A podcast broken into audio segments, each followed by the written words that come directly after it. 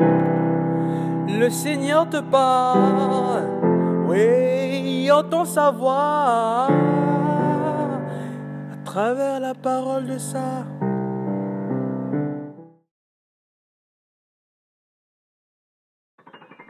Bien-aimés dans le Seigneur, si les membres de la lignée de Jésus-Christ avaient été choisis parmi une élite ou selon des critères similaires à celles de la procréation in vitro, nous serions vraiment foutus. Comme dirait dans un langage, comme, dirait-on dans un langage vulgaire, nous serions la merde. Dans l'évangile de Matthieu,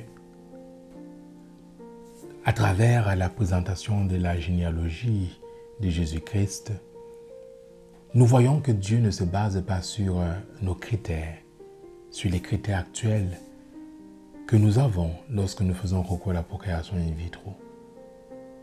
Dieu ne se base pas, par exemple, sur euh, la couleur des yeux, sur la couleur des cheveux, sur euh, la taille, l'intelligence, la capacité physique, les gènes, l'hérédité, ainsi de suite.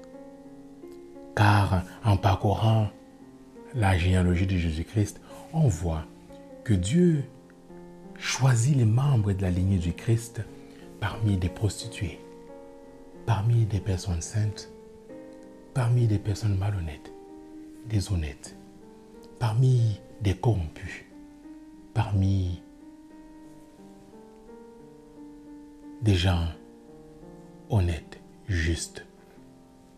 On voit donc que la manière, le regard de Dieu n'est pas identique à celui des humains. Bien-aimés dans le Seigneur, puisse la généalogie de Jésus-Christ présentée en Matthieu nous interpeller sur l'accueil mutuel que nous devons avoir les uns envers les autres. Car si Dieu a manifesté sa bienveillance envers nous, c'était pour que nous puissions également manifester cette même bienveillance les uns envers les autres, sans nous arrêter sur des critères de sélection, mais sur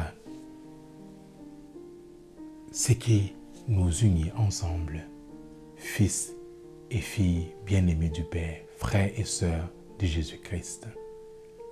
Amen.